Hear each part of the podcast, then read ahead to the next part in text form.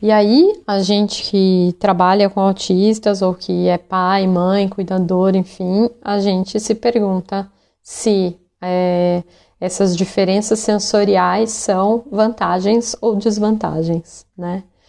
E aí eu começo também com uma citação que diz: o autismo é um modo de ser, é pervasivo, colore cada experiência, cada sensação, percepção, pensamento e emoção, brevemente cada aspecto de sua existência. Ou seja, é, naturalmente a hipersensibilidade sensorial pode ser usada de uma forma positiva, se ela for bem integrada e bem administrada pelo indivíduo, ou seja, se ela for conhecida por ele, se ela for familiar a ele, né?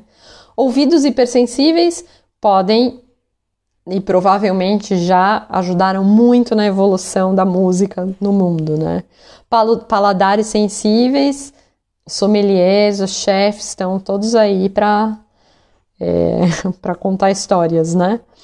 A arte, né, em relação ao tato, a visão é, e o olfato para grandes perfumes que a gente adora usar e às vezes, às vezes adora usar, né? Nem sempre a gente gosta de usar.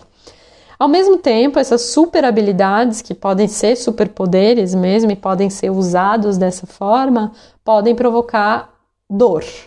De que forma, né? O que, que a gente quer dizer com isso?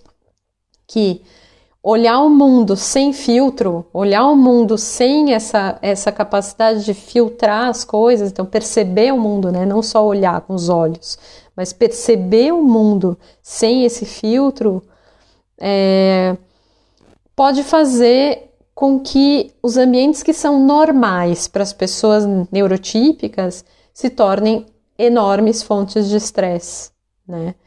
Por quê? Porque a gente não tem filtro, justamente. Então a gente vai para um lugar onde tem muitas luzes, muita música, muita gente falando, muitas cores, né? Tudo aquilo pode ser um, um mal, né? Pode nos fazer mal, pode doer mesmo, literalmente doer né, na nossa para nossa percepção. E aí a gente vai falar logo em seguida da sobrecarga sensorial, né?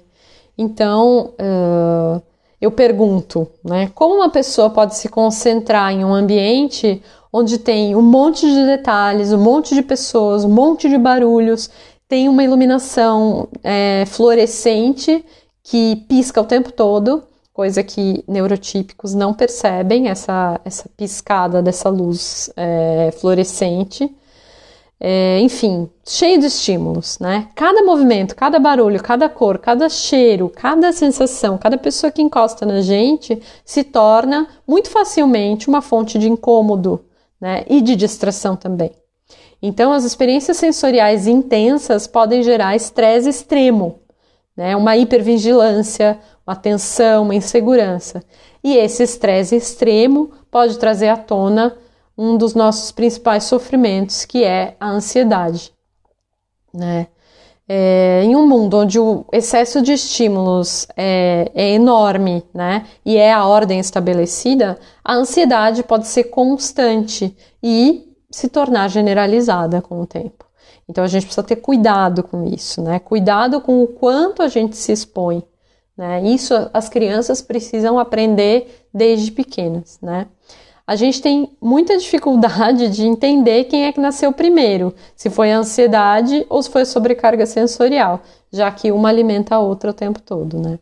E alguns pesquisadores eles até defendem que o tão difundido e tão falado TDAH é, seja diretamente ligado à questão de processamento sensorial né? Então, é, a partir do, da, da, dificuldade, da diferença do processamento sensorial, os níveis de ansiedade sobem e uma pessoa ansiosa, ela não consegue ficar parada, ela não consegue ficar concentrada, ela não consegue ficar tranquila, porque os sentidos dela ficam sempre mais aguçados, né? Porque o cérebro está avisando que tem algum perigo. Então, é difícil saber, né? É, se aquela criança que foi diagnosticada com um transtorno de hiperatividade e, e atenção, se ela é assim porque ela tem, tem diferenças no processamento sensorial, ou se o processamento sensorial dela ficou diferente porque ela vive nesse estado constante de alerta, né? Então são muitas hipóteses, muitas delas fazem bastante sentido, mas ainda precisam ser validadas, né, cientificamente, não tem nada fechado sobre isso. O que a gente sabe, que eu volto a dizer, é que a qualidade de vida da pessoa e das pessoas que estão ao redor dela é diretamente influenciada pelo aspecto sensorial, pela sobrecarga, né?